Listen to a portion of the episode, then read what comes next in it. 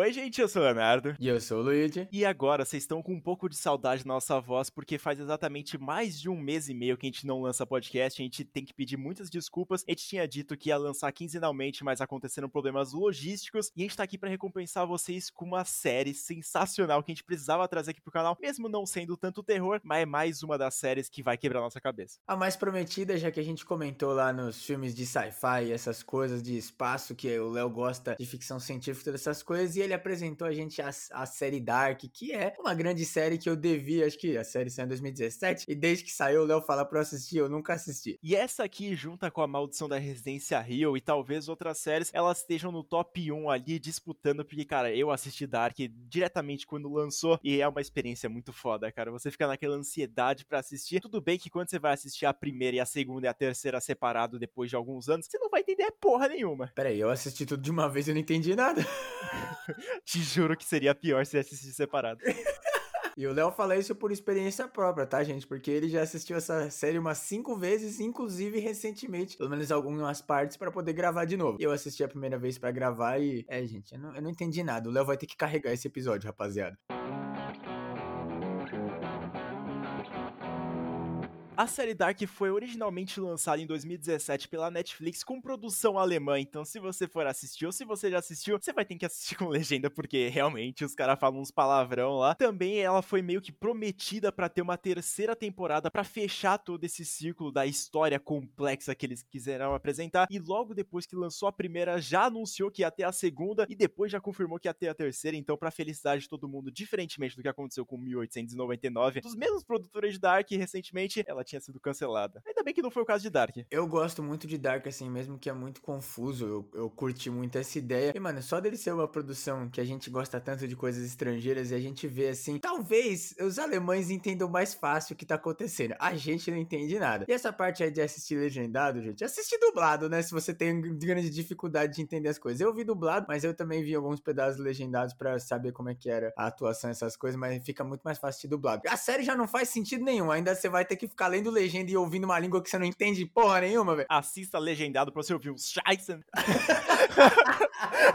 Isso eu senti falta. Não, eu falei que eu tava assistindo a série legendada, eu tava assistindo com a Amanda que tava assistindo dublado. Aí toda vez que ele falava Scheißen, eu repetia e ela não ficava sem entender nada, entendeu? Porque só eu tava assistindo legendado. A primeira vez que eu fui assistir, eu tenho que confessar que eu fiquei muito do confuso, porque eu só fui entender a correlação dos personagens, as diferentes famílias e todas essas coisas, eu acho que lá pro quinto, quarto episódio, porque realmente são três, quatro famílias diferentes, com muitos personagens, e cada um, cara, ele tem um nome estranho. E como é que você vai diferenciar um outro? Tem os Canvald, tem os Tiedemann, tem os Nielsen, puta que pariu, velho, é muito personagem, e até você meio que interligar todo mundo, você até perdeu um pouquinho da história. Realmente, é complicado, são quatro famílias famílias que a série acompanha e é desde o primeiro episódio que ele mostra isso. Obviamente a gente tem o protagonista, né, o Jonas Canvald, porque ele é um dos grandes motivos do que tá acontecendo. Assim, no, no primeiro episódio já primeiro que já começa deprimida a série, mas a gente já vai falar sobre isso. E aí depois começa a explicar as famílias e ele é amigo e namorado e irmão e primo e tio. Aí você vai olhando assim e tipo, parece, sabe aquela cidade pequena que todo mundo se conhece? Essa aqui é um nível a mais, entendeu? Porque todo mundo é relacionado, todo mundo é familiar, todo mundo tem um parentesco mesmo que seja de 15 grau. É um absurdo isso aqui, velho. A história de Dark, ela se passa na cidade de Vinden, que é um lugar que acontecem fatos muito estranhos entre 33 e 33 anos, porque a gente acompanha o nosso protagonista no ano de 2019, sim. Ele se passa dois anos depois do que a série tinha sido lançada. A gente acompanha o Jonas e a mãe dele, que ela tá tendo um caso com um cara que já é casado, e também é apresentada as outras famílias, né? Porque esse cara é casado com uma outra mulher e eles têm os seus filhos, que é a Marta, o Magnus e também o Mikkel, que são personagens importantíssimos, e também a partir do momento a gente vai discutindo e apresentando outras famílias mais importantes, mas vamos dizer que essas duas são as mais importantes. E são as famílias que a gente acompanha logo no início da série e já mostra que eles seriam, teriam alguma conexão de algum momento, mas né, eu acho que coisa que o Léo não comentou que a mãe do, dele tá tendo um caso, ela não tá traindo ninguém, por quê? Porque o pai do Jonas, ele resolveu tirar sua própria vida dois meses atrás, e aí deixou o menino com surtos psicodélicos e psicopatílicos, meu Deus do céu, coitado do menino. E ele foi parar numa instituição e o seu grande amigo Bartos, ele foi lá e simplesmente falou para todo mundo que ele foi para Paris para fazer um intercâmbio, para tentar dar uma ajudada nele, né, para não falar para todo mundo que ele foi para um centro de reabilitação psicológica. E aí simplesmente o Jonas vai lá se depara com o Bartos namorando a Marta, que era o seu crush. E o filho da puta talaricou. Você fica mó feliz quando o cara fala, pô, que irmão, né? O maluco ajudou, não deixou ninguém pensar que o cara era um psicopata maluco. Aí você vai lá e o cara acabou de, de meter o fura-olho mesmo. O Bartos é um personagemzinho insuportável nessa série, dava pra tirar facilmente ele, mano. E esse filho da puta é importante porque ele vai lá e fala pro Jonas para pegar drogas de um menino que tinha desaparecido, o Obendorf, e ele simplesmente convence o Jonas e também a Marta e o Magnus a irem lá para pegar a droga que ficava perto de uma caverna que ninguém conhecia, era muito escuro e ninguém se atrevia a entrar. E simplesmente eles tiveram a brilhante ideia de levar o seu irmãozinho, o Mikkel, para fazer essa atitude muito nobre, né? E cara, é muito interessante isso porque a gente já vê que, obviamente, a caverna vai ser provavelmente o lugar que todo mundo nunca vai entrar, que escuta barulhos, porque tem momentos que pássaros caem do céu, as luzes piscam, tem um som estranho vindo da caverna e ninguém entende nada que tá acontecendo. E o que os caras resolvem fazer? Tem uma criança desaparecida recentemente na cidade, que a última vez foi vista perto da caverna, na floresta, e aí os caras falam: beleza, vamos levar nosso irmão mais novo e vamos todos nós se fuder lá, né? E obviamente vai dar merda. Porque quando eles chegam lá para pegar a droga, eles encontram a Francisca, que ela vai lá e começa a interromper eles, e ela já tinha pego a droga. E o pessoal fica puto, só que simplesmente quando vai ouvir essa troca aí da droga com ela, houve um barulho esturrecedor de, vindo da caverna, e eles começam a fugir. Que a Marta e o Magnus largam o Mikkel com o Jonas. E aí quando o Jonas tá correndo e vê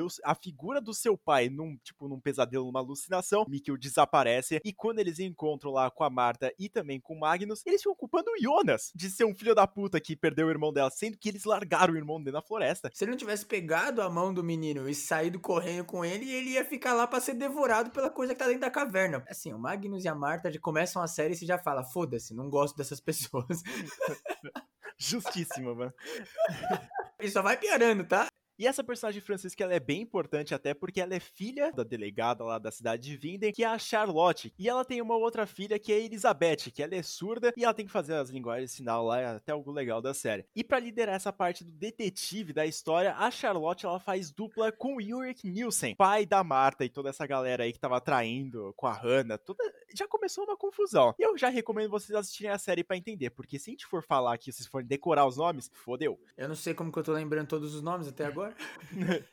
Então o que acontece é que o Mikkel acabou desaparecendo, assim como o Eric, lá na floresta perto da caverna. Então a gente vai ver o Yurik tentando de qualquer jeito encontrar seu filho, porque 30 anos antes, lá em 1986, o seu irmão mais novo, Mads Nielsen, tinha também sumido perto lá da caverna. E aí o cara teve flashback de guerra e falou: Não vou deixar a mesma coisa acontecer com meu filho, porque ninguém nunca encontrou o irmão dele. Aí ele começa a fazer um monte de cagada, né? Porque o Yurik também é um puta de um personagem de merda. Já começa o fato que ele tá traindo a esposa dele com um monte de filho lá dentro de casa e simplesmente foda-se. Ele também tem uma decisão totalmente sem base alguma. Eu gosto que o ciclo depende totalmente nos personagens ser estúpidos. E aí até acontece uma cena muito importante que é bom frisar, que é depois que acontece o desaparecimento do Mikkel, a avó do Jonas, ela vai lá e ela abre a carta do filho dela, que é o pai do Jonas, falando para ela abrir exatamente naquela data e naquele horário, um pouco específico depois que o moleque sumiu. Ela vai lá, abre e começa a ter alguns flashbacks de guerra. E nessa carta estava descrevendo por que que o Michael, que era o pai do Jonas, era uma pessoa tão estranha e tão distante, né? O cara era, era, tipo, ele tinha algum probleminha mental ali. E ele explica que o que aconteceu que foi em 2019, em novembro, às 10h46 da noite, ele sumiu, entrou na caverna lá de Vinden e simplesmente foi parar em 1986. Ou seja, o Michael é o Mikkel e ele é pai do Jonas. Só que ele também é irmão da Marta, do Magnus e filho do, do Ulrich. Ou seja, já todo mundo já tem um grau de parentesco incrível aqui nessa série. E aí a mãe dele percebe por que, que ele era tão estranho, porque na verdade ele perdeu a vida dele, ele já tinha os seus 12 anos, ele já tinha consciência, ele já tinha uma vida legal lá em 2019, e aí ele voltou no tempo e simplesmente teve que crescer junto com os pais dele, que também, obviamente, cresceram nessa época. E aí o cara ficou muito maluco, por isso que ele pediu para ninguém abrir a carta até aquela hora, porque era para explicar que ali começaria mais um ciclo de 33 anos. Ou seja, fudeu. E a coisa que o Luigi disse, que se você não percebeu, é a coisa mais estranha dessa série aqui, que o Jonas é apaixonado pela Marta, que é a tia dele. Obviamente ele não sabe disso, mas é engraçado. Isso assim, gente, isso é só a ponta do iceberg, tá? Porque o negócio, o buraco é muito mais embaixo. E aí, com o Mikkel lá em 1980 e bolinha, ele vai lá e encontra a sua mãe, que é a adotiva, que é a enfermeira de lá, e começa a cuidar dele, ele vai lá, conhece a Hannah, e começa a ter uns casinhos com ela, e aí acaba de acontecer que ele vive a sua vida normalmente, e acaba tendo seu filho, o Jonas. Ou seja, aqui já começa a mostrar que o Jonas seria fruto de alguma coisa literalmente impossível, porque a caverna tem um buraco de minhoca que foi aberto por uma pessoa, que foi aberto por um acidente nuclear e tecnológico e todas essas paradas aí, um caos total, então ele não deveria existir. Só que ao mesmo tempo ele consegue voltar no tempo e ele pode apagar sua própria existência salvando o Mikkel, mas ele não pode porque se ele apagar a própria existência dele, nada vai acontecer. E aí já começou a virar aquele famoso paradoxo de Bootstrap. E o paradoxo de Bootstrap não é nada mais, nada menos que é uma coisa que ela não tem criação e não tem finalização. O que a própria série usa, que é o exemplo da máquina do tempo e também do livro do Tannhaus, que é o pai da Charlotte, aquela lá que é detetive. Ele vai lá e recebe a personagem com um manual de como construir a máquina do tempo. Porque esse manual foi feito pelo próprio Tannhaus, só que ele foi feito lá quando ele era mais velho. E ele recebeu isso antes. Então, quando ele já recebeu a planta, como é que ela foi criada sendo que ele criou o negócio antes? Não faz o menor sentido, porque, tipo, o negócio ele sempre existiu, não teve aquela criação, mas é um objeto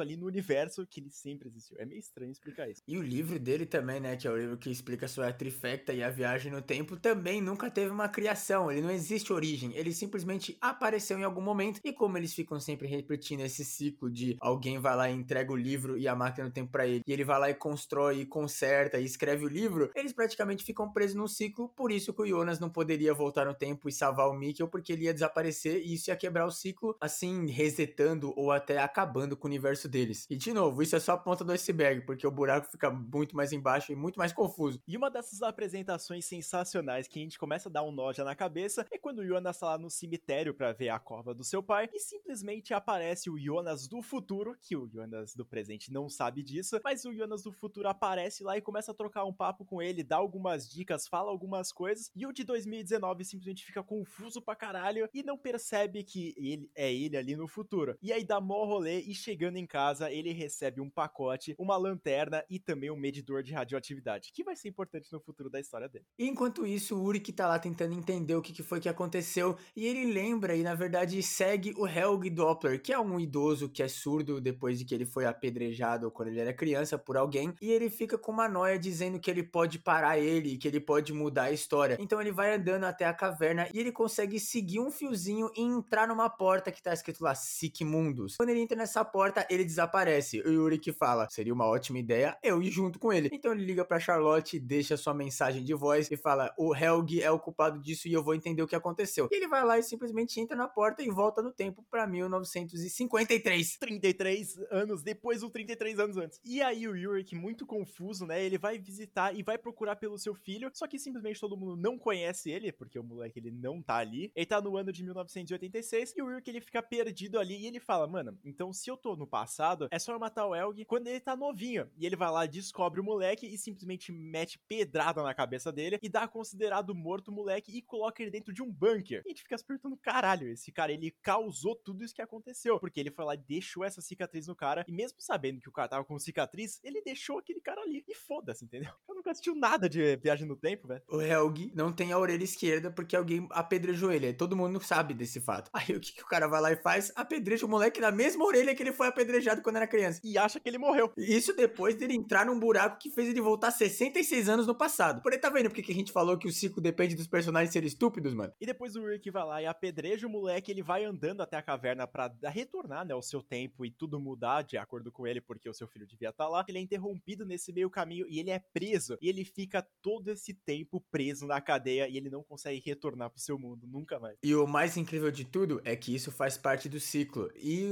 é muito interessante porque tudo isso acontece durante a primeira temporada, onde a gente fica o tempo inteiro pensando, vai acontecer alguma coisa porque eles estão interrompendo o ciclo, mas na verdade não, a gente vai vendo durante a série inteira esse ciclo de 33 anos acontecendo. Só que na primeira temporada a gente não entende muito bem. Então quando o Yurik fica preso e acaba voltando no tempo, a gente fala, perdemos, né? Só que na verdade não, porque a Charlotte vai lá e ela pegando os casos de gente que foi presa, ela acaba encontrando uma foto do Yurik em 1986. Porque ele tentou escapar do Instituto Psiquiátrico, porque ele tinha sido preso depois de que ele praticamente ficou mudo, porque ele falou: é isso, perdemos, eu tô preso 66 anos no passado, e acabou minha vida. E ele não vai conseguir ajudar o filho dele. Então ele se fode e fica lá, e aí ele decide parar de ser um ser humano e acaba sendo preso nesse instituto. E ele tenta escapar depois, porque outra pessoa decide voltar no tempo, como se já não tivesse dado merda o suficiente, né? E nesse meio tempo, com um monte de criança desaparecendo e aparecendo do nada, a primeira temporada já apresenta que alguns corpos de crianças foram encontrados no meio da floresta, naquela procura pelo Mikkel, e eles vão lá e encontram o corpo de uma criança que é um pouco conhecida, assim, vamos dizer, do Yurik, porque é o irmão desaparecido dele. E ele, quando ele descobre isso, ele vai lá e diz que tem viagem no tempo e decide entrar na caverna. E a gente vai acompanhando outras histórias também, como em 1950, quando acontece de outras crianças serem encontradas na construção da usina nuclear que ainda nem tinha sido construída ainda. Então a gente vai vendo que foram enviadas crianças, depois elas serem sequestradas e elas foram enviadas mortas para outros lugares. E aí é demonstrado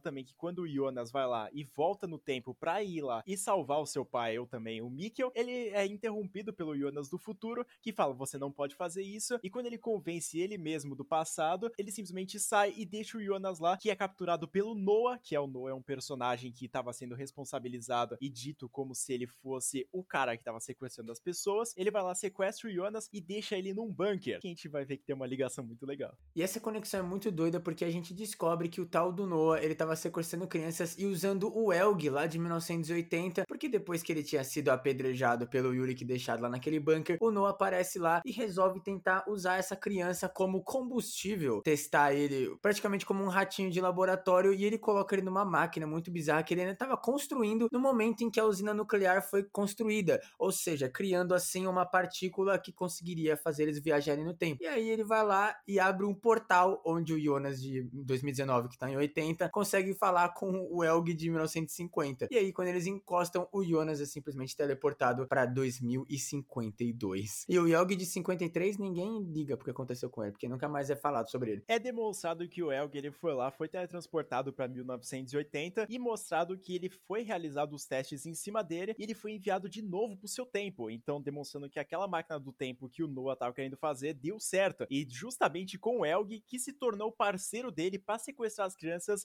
fazer mais testes. É incrível. E o Noah faz tudo isso porque ele é um padre mandado por Deus, obviamente, né? E ele tá tentando acabar com esse ciclo que eles vivem, ou seja, já deixando a entender que o Noah saberia o que estava acontecendo e ele provavelmente é da origem do universo que ninguém sabe qual é a origem. As coisas simplesmente acontecem, por isso que existe esse paradoxo de Bootstrap. Ele não sabe por que, que ele foi enviado por Deus, ele só foi enviado e ele tá lá tentando matar as crianças, mas na verdade ele não quer matar as crianças, sim quer descobrir como é que a viagem no tempo funciona para resolver e chegar ao paraíso. Meu Deus do céu. Se você não tá entendendo, nem eu, desculpa. E aí, como a gente tinha comentado, o Jonas ele vai parar lá em 2050 e ele encontra o mundo pós-apocalíptico do acidente que aconteceu lá em 2020, porque de acordo com eles aconteceu o apocalipse e aquelas pessoas sobreviveram depois disso, e eles estão tentando criar meio que uma resistência, alguma coisa assim. E ele vai lá e encontra a própria Elizabeth, que é filha da Charlotte, que é a de detetive, e ele também encontra a Sylvia, que é tipo meio que uma parceira dela ali que vai ajudar a fazer as coisas, e ele tenta entrar na usina porque, de acordo com ele, ele vê que as pessoas falam que é proibido ali, só que ele acha que vai encontrar alguma solução para voltar no tempo. Só que simplesmente ele é capturado e ele é enforcado, ele é mandado pra forca, só que ele é salvo pela própria Elizabeth que dá um tiro na corda e deixa ele com uma marca no pescoço, que vai diferenciar ele dos outros Jonas. E você que não tá entendendo ainda, o final da primeira temporada é quando o Jonas é mandado no futuro e durante a segunda temporada, além da gente ter o Jonas tentando voltar ao tempo dele e travar o apocalipse, já que ele viu que todo mundo morreu, a gente vai ter um detetive que depois de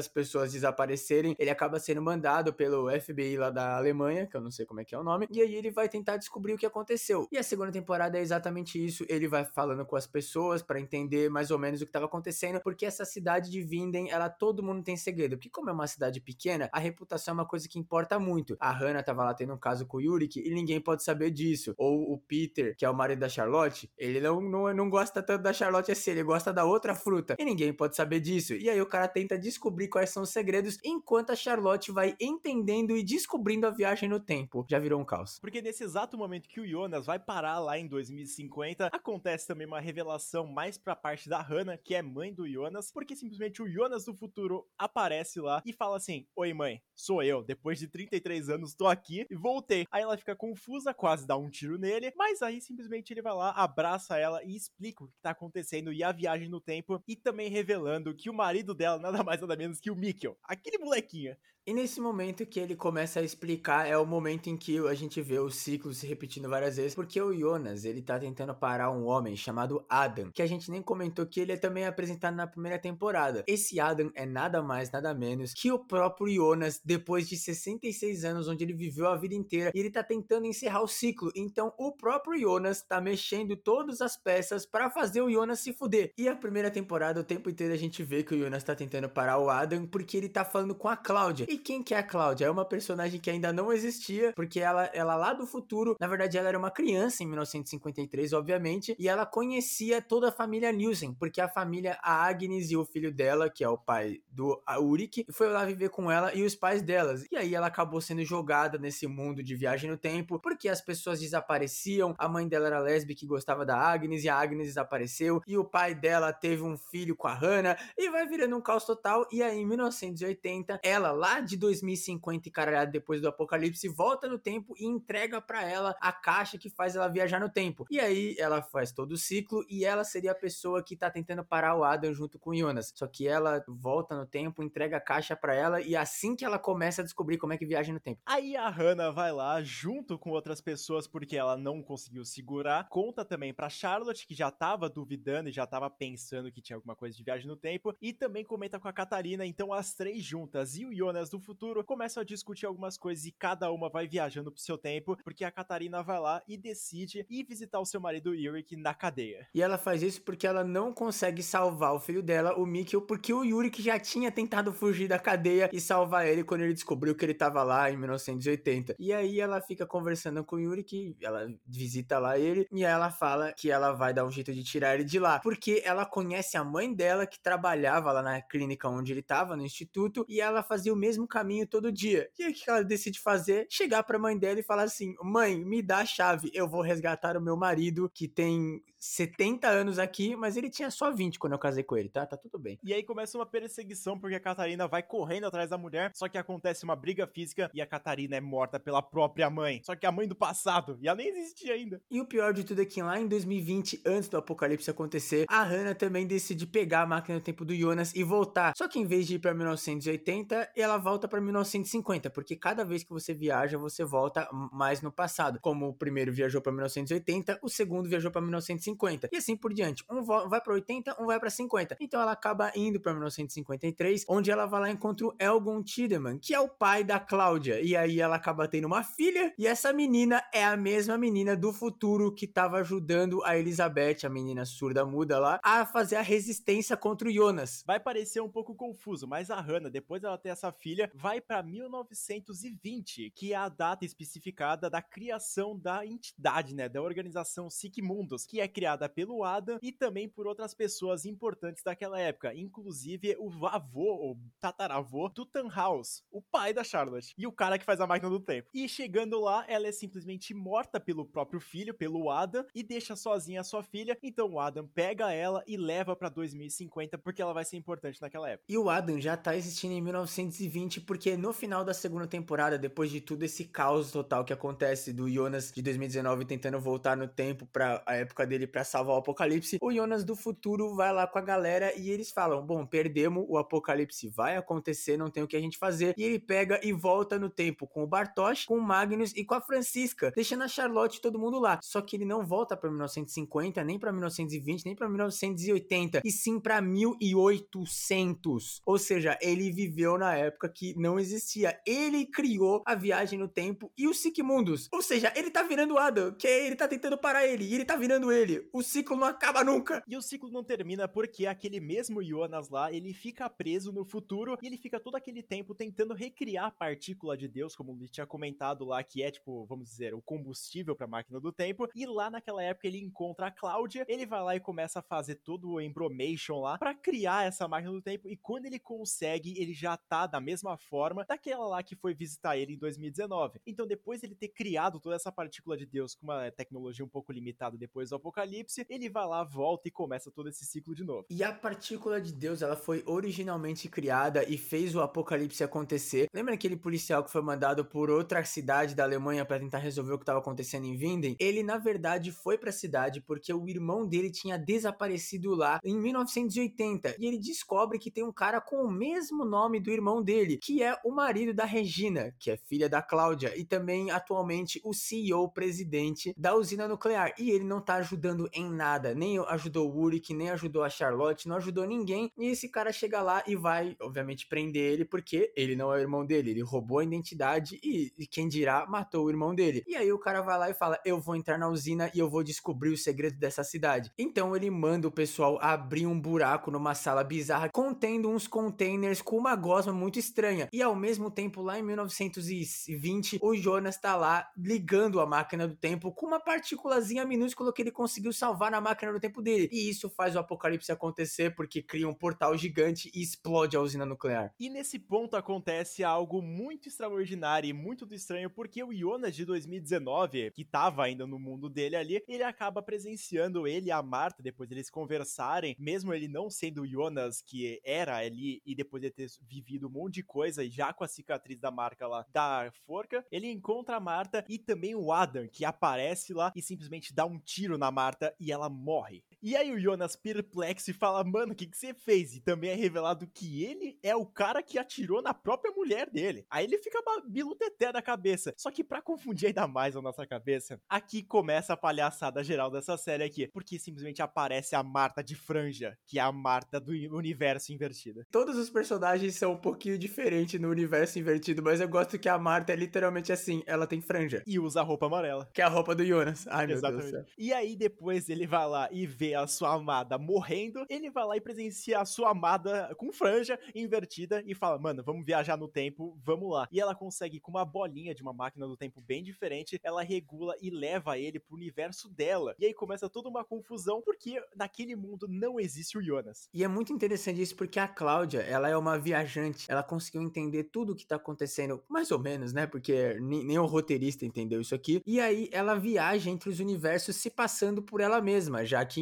já que a Cláudia existe nos dois universos. Então ela vai e começa a entender a tecnologia deles e ela explica pro Jonas do futuro, que vai voltar no tempo e falar com ele mesmo, por que, que ele não poderia impedir dele de nascer. Porque ele já tinha feito isso. Naquele dia fatídico onde o Mikkel desapareceu, que é quando o Jonas do nosso universo de 2019 normal vai pro universo da Marta de Franja, ele vai nesse dia e ele fala para eles não levarem o Mikkel. Só que o Mikkel não tá lá. Então o que aconteceu é que nesse dia o apocalipse não teve nada a ver com o Jonas, porque o Mikkel não foi pra caverna e não voltou no tempo. Então o Jonas nunca nasceu. Só que o que aconteceu é que a Marta, o Magnus e a Francisca, depois de ir lá na caverna pegar a droga do Eric, eles acabaram fugindo do barulho e eles entraram num bunker onde o Magnus e a Francisca iam fazer um vucu vucu. E aí, simplesmente, o Mads foi teleportado. Ou seja, eles viram com os próprios olhos uma pessoa nascendo do nada, morta. E aí eles foram levar essa queixa e aí que eles começaram a entender que a viagem no tempo seria possível. Sem o Jonas, sem a Cláudia e sem ninguém. Ah, virou uma palhaçada isso aqui, velho. Não é nada agradável você ver o seu tio criança morto na sua frente. Ainda mais quando ele brota do nada. O moleque simplesmente deu barra spawn, TP ali, barra TP, Mads Nielsen, Marta Nielsen.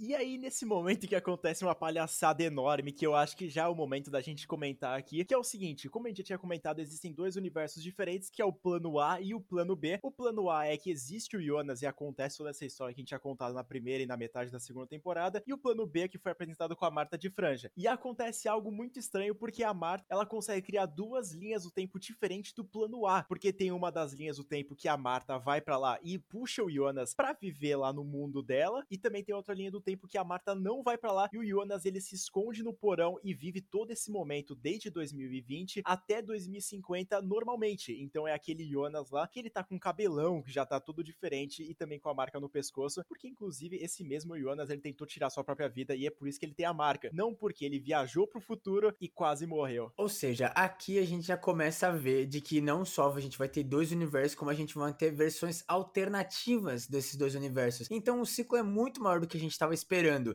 Ele é literalmente infinito, porque durante a terceira temporada a gente vai conhecer a criação e o Adão e a Eva. E quem que é a Eva? Nada mais, nada menos que a Marta. E por que Adão e Eva? Porque na Bíblia eles são os dois primeiros humanos que Deus criou que foram expulsos do céu. E eles são as duas razões do porquê que esses três universos paralelos existem. Porque eles simplesmente têm um filho que é a origem de tudo, porque ele é pai da Agnes e do Noah, e ele também é pai de outra pessoa que eu não lembro. E aí vai virando um caos e ele faz toda a árvore genealógica da série. E mesmo se ele morrer, incrivelmente, não acaba o ciclo. E a série dá uma flipada insana, porque a Marta daquele universo do plano A, quando ela acaba morrendo pela própria mão do Adam, a Marta de Franja vai lá e salva o Jonas daquele mundo e leva ele para lá. Que acontece toda essa questão que o Lid tinha comentado, que ele não deixa o Mikkel ir para lá. Só que nesse momento eles são puxados também para aquele ano de 1920 que a gente não encontra o Adam, e sim a Eva, que é a Marta do futuro, e é revelado o grande plano dela, porque ela simplesmente levanta e junto com a Marta da meia-idade e da menopausa, elas vão lá, pegam uma arma e atiram no Jonas, que tinha sido puxado do plano A. Então simplesmente cada um tem um motivo de ver a sua alma gêmea ali sendo morta na frente delas, e aí começa toda essa questão do plano mirabolante deles. E esse plano mirabolante, explicando ele por cima, porque eu sinceramente não entendi até agora, é que o Adam, né, ou seja, o Jonas do nosso universo normal, aquele que existe, ele queria acabar com os dois mundos. E a Eva, a Marta do universo de Franja, ela não queria que os mundos acabassem, ela queria manter o ciclo, ou seja, tudo o que acontece é que o Adam ao mesmo tempo tá tentando matar a origem do universo, que seria o filho deles, ele captura a Marta de Franja quando ela ainda tá grávida e mata ela, só que ao mesmo tempo tem também a versão da Marta que não foi junto com Adam, né? Não,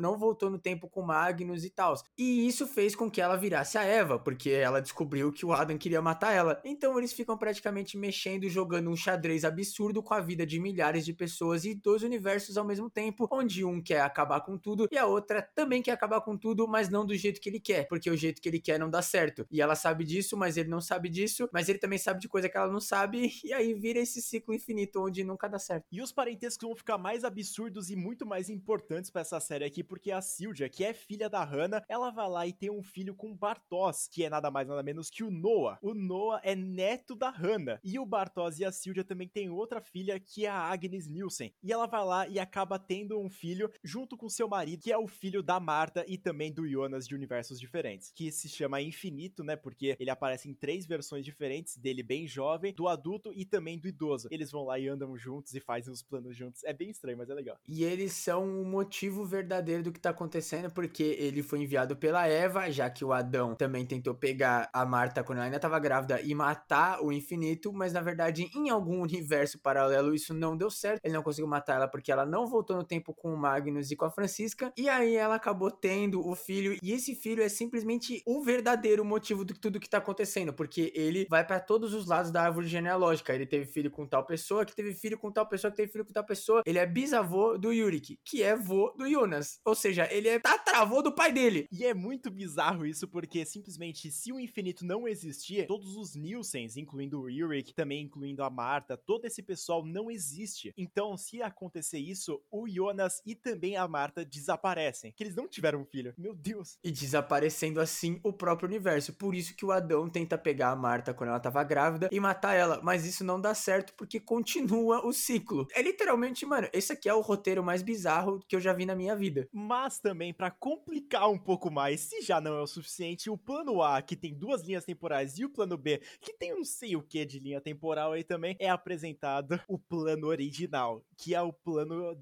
fora do buraco de minhoca, que foi o responsável por criar esse buraco de minhoca. Então a gente é apresentado isso por meio da Cláudia, que volta lá do futuro, e ela começa a explicar pro Jonas e também pra Marta, das versões mais jovens deles dois, que existe aquele plano original, que é a terceira vertente, se a gente pode dizer assim, que aconteceu por conta do Tannhaus. Sim, aquele cara lá que criou a máquina do tempo, que fez as plantas, fez todas essas coisas, ele foi o responsável por criar esse buraco de minhoca, porque simplesmente é mostrado num flashback que ele tinha um filho e também uma neta, junto com a esposa do, do filho dele, e simplesmente eles saíram brigados daquele dia lá, e o filho do Tannhaus decidiu pegar a estrada, e infelizmente ele se envolveu no acidente e acabou morrendo. E o Tannhaus, muito culpado por isso, ele decide fazer algo que ninguém faria, que é criar uma máquina do tempo para tentar corrigir isso. Só que a partir do momento que ele cria essa máquina do tempo, ele ativa, gera esse buraco de minhoca e todo esse loop infinito que acontece sempre. Então a Cláudia apresentando isso para eles fala assim: "Para quebrar esse ciclo, vocês têm que impedir que o filho do Tannhaus morra e não vai existir isso e vocês vão desaparecer. E é exatamente isso que eles fazem. E o pior de tudo é que a neta do Tannhaus, ela chamava Charlotte, mas ela não era a Charlotte original, que a gente tá conhecendo lá, que é delegada. E sim, ela era uma criança normal. Só que no dia que ele morreu,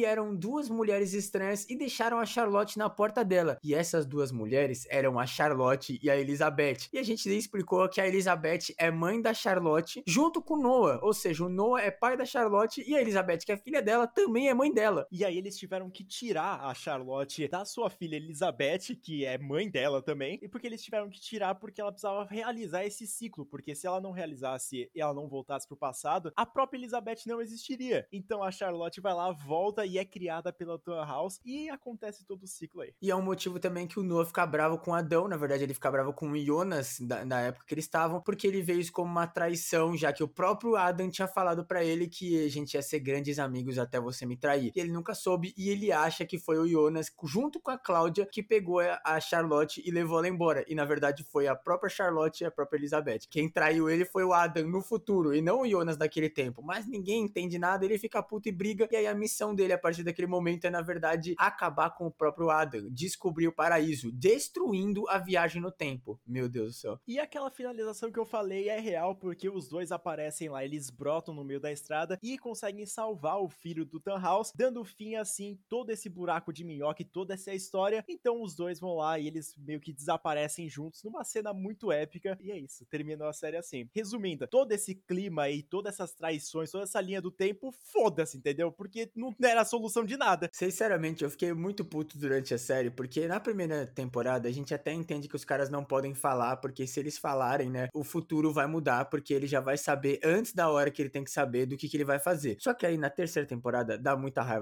A gente já não tá conseguindo acompanhar a linha do tempo. E aí fica nesse papinho de, ah não, por que, que você não falou para ele? Porque ele não pode saber ainda. E fica um caos total pra no final nada dar certo, porque a Cláudia, que só não queria que a filha dela morresse, porque a filha dela numa versão tem câncer e na outra versão ela morre no acidente lá, no apocalipse, ela vai lá e descobre um buraco onde eles conseguem ir pro além do universo, onde eles conseguem ir pro universo original e salvar o filho do Tannhaus. Inclusive que o filho do Tannhaus e a esposa dele são iguaizinhos ao Jonas e a Marta. Ou seja, mostrando que eles já tinham iniciado o universo quando eles morreram no universo que eles nem existiam ainda. Mas os caras são iguaizinhos a ele. É muita loucura. E eles seriam anjos, né, que salvaram o cara, deixando assim que o universo acabou. Mas, mano, é muito caótico, porque na terceira temporada é literalmente assim: ah, vai lá e faz tal coisa. Beleza, eu vou lá e faço tal coisa. Aí vem alguém e fala assim: por que, que você não falou para ele o que, que ia acontecer? Ah, porque se ele soubesse, ele não ia fazer. E se você soubesse? Aí eles falam: é verdade. Aí ele vai lá e pega a pessoa e explica o que aconteceu. E isso faz criar um milhão de alternativas possíveis que não dão em nada. O Adam mata a, o infinito, não dá certo. Aí o Adam vai lá e mata a Eva e não dá certo, porque isso faz com que a Marta vira Eva, depois que ela vê ela mesma morta. Ou seja, tudo que eles fazem nada dá certo.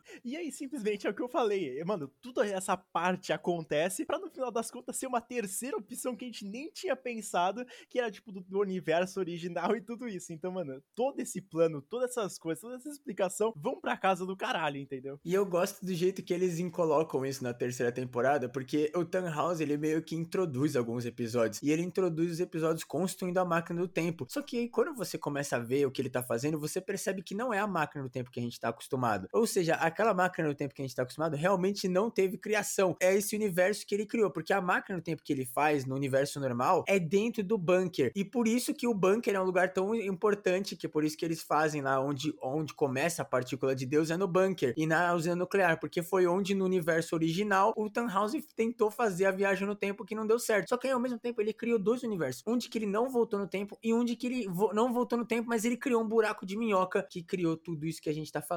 E depois tem uma cena final mostrando como é que tá o universo original depois de todo mundo ter desaparecido. E é mostrado que a Hannah tá junto com o Voller, que é um personagem lá policial que não é dado muita importância para ele. E também é mostrado que o Peter tá vivo porque ele é filho do Helg e tá tudo normal naquela linha do tempo. E também a Catarina tá viva. Então mostrando que as únicas pessoas remanescentes ali, elas estão vivas ainda. E não existem os Nielsens. Então não tem Yurik, não tem filho do pessoal. E também não tem o Michael, porque ele é o Mikkel, que é filho do Yurik. E aí também é demonstrado até numa cena um pouco mais poética, se a gente pode dizer assim, e até dá um pouco de nó na cabeça. Porque depois que é demonstrado que a Hannah ela tá grávida, ela vai lá e olha um casaco amarelo que tá em cima de uma cadeira. E ela fala que o filho dela vai se chamar Jonas, mostrando que ela tem meio que uma conexão junto com aquele nome ali e tá meio que conectado, alguma memória de alguma coisa paralela que ela viveu. E ela decide chamar o filho dela de Jonas e assim dá término à série de fato. E não, gente, obviamente não é uma dica dizendo que isso seria outro universo que tá começando, porque esse Jonas não seria aquele que a gente conhece, já que ele seria filho do Voller e não do Mikkel. Deu tudo certo no final. A série dá vários socos na sua cabeça falando, você é burro, você é burro. E aí você fica pensando, mano, será que eu sou burro realmente? Mas não é. É realmente muito confuso. Talvez você vai ter que ler a árvore genealógica, vai ter que estudar, vai ter que ver os acontecimentos, vai ter que ver vídeo explicando. E de fato é uma série um pouco mais complexa e para você decorar todas essas conexões, mano, você tem que ser muito craque. Porque até lembro que eu fui assistir a terceira temporada e eu já tinha esquecido tudo que acontecia na primeira e na segunda. Tive que reassistir e quando eu vi a terceira eu falei, caralho, sensacional, porque essa série é muito completinha. Ela tem um clima, vamos dizer assim, um pouco mais lento e também um clima bem dark, se a gente pode dizer. Cara, é sensacional. Por isso até mesmo que eu considero ela uma das minhas séries favoritas. Ou se não, até a melhor. E uma coisa que a gente também esqueceu de falar é que a Cláudia, ela, ela que acaba com todo o universo paralelo e essas coisas, porque ela tinha perdido a filha dela e ela queria que a filha vivesse. E a filha da Cláudia, ela não tinha nada a ver com nada. Como o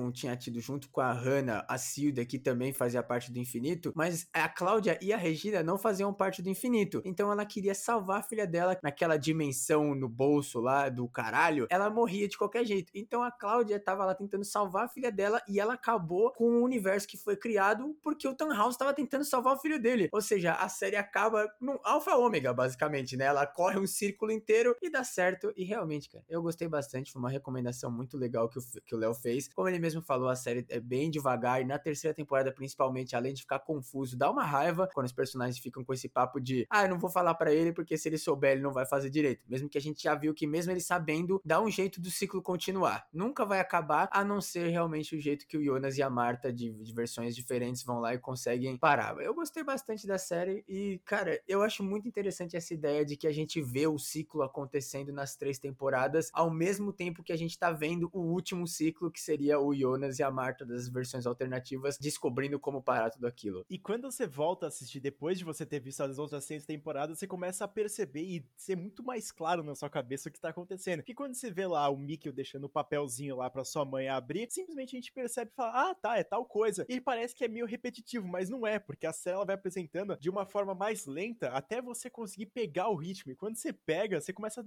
mano, a destrinchar tudo e ver os pequenos detalhes dessa série, que são muitos. E é legal também porque em todas as temporadas a gente tem um plot twist na metade da temporada, porque eles nos cinco primeiros episódios eles explicam o que estava acontecendo. Entre o quinto e o sexto episódio, eles entregam uma coisa nova, porque até ali o ciclo estava se resolvendo. Mas na verdade não, o ciclo não ia se resolver. Então começa uma outra coisa e é assim até o final, velho. E eu, eu gostei também que no final eles deixam claro de que acabou aquele universo lá, aquela Pocket Dimension, e nunca mais vai existir aquilo, e até deixando a entender que o Jonas poderia sim existir e ser feliz, porque tudo acontece porque o Jonas é um fudido. O Jonas, no final das contas, é um coitado, velho. Tudo bem que ele vai lá e se torna o Adam no final das contas, mas, mano, ver o tanto de sofrimento que esse maluco passou, o pai morreu, ele viu a amada dele tomando um tiro na própria frente, mano, ele viajou no tempo, viu que o pai dele é uma, era uma criança, que a amada dele era a tia dele, pelo amor de Deus, mano, esse maluco aí merece uma paz, umas férias, né? Ele não abre um sorriso na série inteira. Pô, talvez só quando ele beijou e transou com a mulher. Mano. Não, eu acho que nem nesse momento, em algum lugar da cabeça dele, ele tava lembrando que ela era tia dele. Eu acho muito legal isso de que a série, ela, ela mostra que, né, por se passar naquela cidade pequena, onde a reputação é muito importante, é literalmente porque as pessoas não sabem se comunicar, que nada dá certo. E aí, quando a gente vê na Vinden normal, é na verdade uma coisa assim, é muito emotiva, é até nobre, assim, se você pensar, de que o cara, ele criou a viagem no tempo sem querer, mesmo que for numa, num universo paralelo, porque ele queria salvar o filho, sabe? Não foi um segredo, não foi nada. Só que aí isso causou um caos total. E aí, mano, é muito interessante, porque é verdade, gente. Cidade pequena, todo mundo se conhece, e as pessoas não podem sair por aí falando que ah, eu tô transei com a minha tia, entendeu? Então todo mundo fica guardando as coisas para ela mesma. E aí isso, né, mostra também que acho que é uma mensagem que você pode tirar dessa série é, primeiro, não mexe com o tempo, que o tempo tá quieto, deixa ele fluir. E segundo, não guarda segredo, velho. A não ser que seja uma coisa muito assim, né? Transei com a minha tia.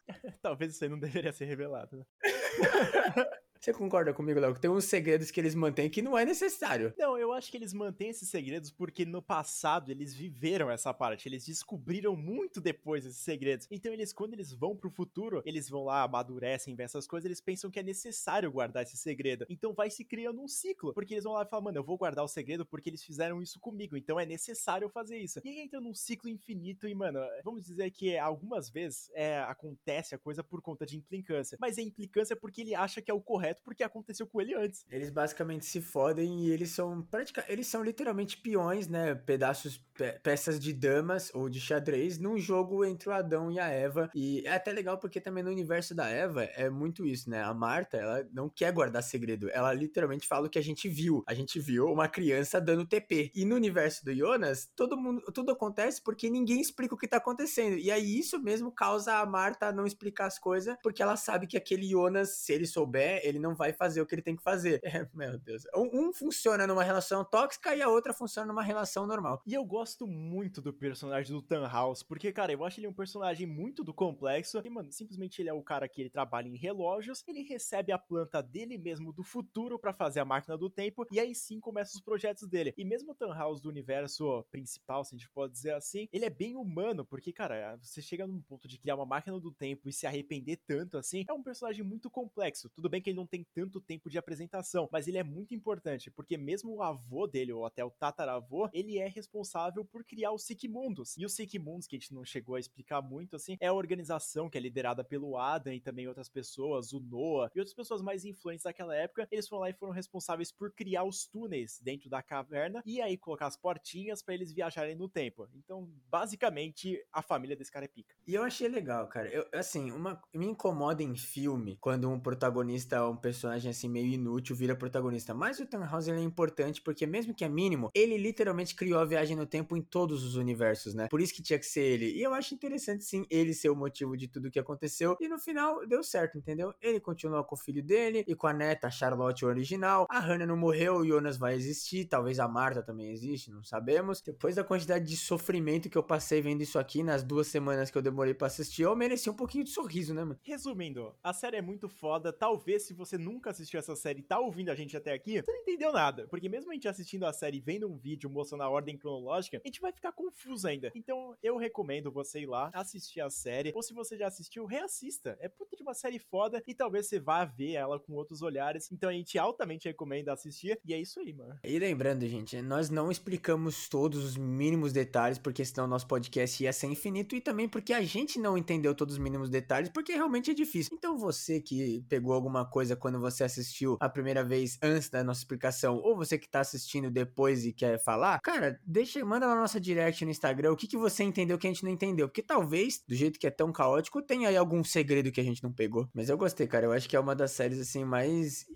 inovadoras em questão de viagem no tempo. Porque eu, eu já pensei nisso, assim, de se você viajasse no tempo, tem aquela ideia, né, de que você não pode falar com você mesmo e você não pode alterar o passado. Só que aí eu, nessa série mostra que não importa o que você vai fazer, porque você tem um destino. E, e mesmo que você tenta ir contra o seu destino, por exemplo, Jonas que fala que ele não vai virar o Adão, ele acaba virando ele porque ele entende que ele tem que virar ele. Então, será que se a gente viajasse no tempo, a gente ia alterar o passado? Ou será que a gente não ia conseguir porque a gente não pode alterar o passado? E é muito foda porque ele é explicado assim, porque o passado, o presente e também o futuro, eles acontecem ao mesmo tempo. Entre essa diferença de 33 anos, os dias eles correm praticamente juntos, porque tem a viagem no tempo, porque você não vai viajar do ano, do dia tal, e para ir pro outro ano e, tipo, antes disso. Então é muito foda porque vai passando o tempo do futuro, você não vai poder, você não vai poder voltar no passado, mais no passado ainda. A série do Dark é como um cara que gosta de viagem no tempo, eu fico maravilhado, mesmo sendo confuso, ainda a série consegue explicar bem isso aí. Porque se for assistir a série prestando bastante atenção, com a árvore genealógica do seu lado, obviamente você não vai assistir desde o começo, porque você vai tomar um monte de spoiler, mas quando você assiste e vai fazendo as conexões, cara, você vai percebendo que a série é muito complexa, tem toda essa parte da viagem no tempo, tem a parte dos paradoxos também que me apaixona pra caralho. Seria alguma coisa definitiva assim, e é uma outra visão de tipo de viagem no tempo, né? Como você mesmo falou, tem aqueles filmes lá que alteram o passado e depois beleza, e nesse aqui não consegue alterar o futuro. Eu acho que a,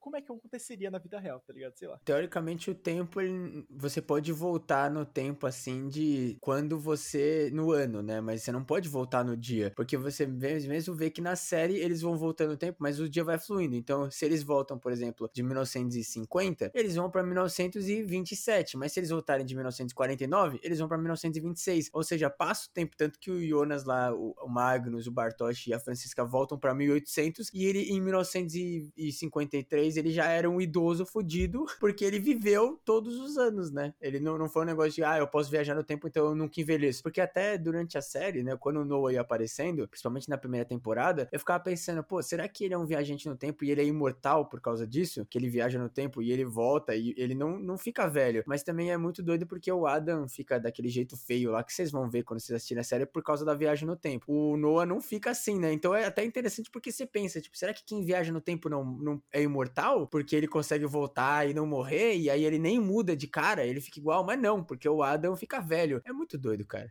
Tem que assistir para entender.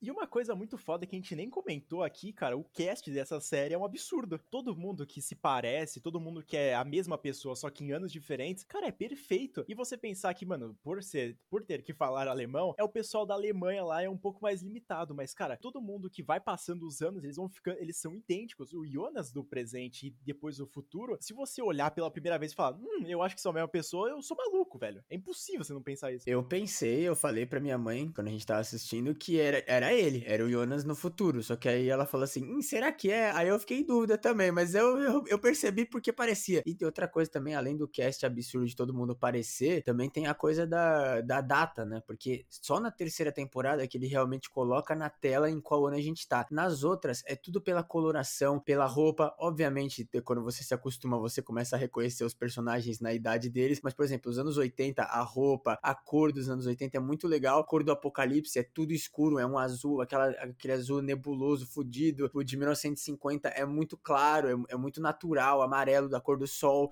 Na, na época dos anos 80 é mais, tipo, descolado, por causa dos anos 80. E a roupa, até o jeito que eles falavam é muito da hora, cara. Realmente teve um respeito muito grande, assim, e sem contar que eles tiveram a sorte de achar gente que se parece, né? É, cara, eu acho que ainda junta muito com a trilha sonora dessa série aqui, que é um espetáculo, porque é aquele negócio mais melancólico, você não fica feliz assistindo a série, você fica naquela depressão constante, ele vai te cozinhando até você assistir o bagulho, e junto também com aquele clima, como o Luigi comentou, que ele nunca vai parecer alegre. Você vai assistir a série, praticamente todo episódio vai ter um dia que vai estar tá chovendo. Então, cara, nunca é um tempo bom. Vendem simplesmente a previsão do tempo é chuva todos os dias, velho. E até eles comentam, né, na, na, durante a série, quando eles vão vendo assim, o primeiro momento que eles viram os pássaros caírem, que eles acham que é o apocalipse, o fim do mundo, eles falam, qual seria o seu desejo? E eles falam, um mundo sem Vinden. Ou seja, Vinden é uma merda, velho. Meu Deus do céu. Não, e é foda, né? Porque a cidade de Vinden, mesmo quando tá claro, quando tá, tipo, solzão, tá escuro ainda, velho. Que porra é essa, mano? É um absurdo. A cidade é literalmente amaldiçoada, velho. O bagulho é, é Silent Hill. É Gotham essa porra, mano. Não, não há felicidade.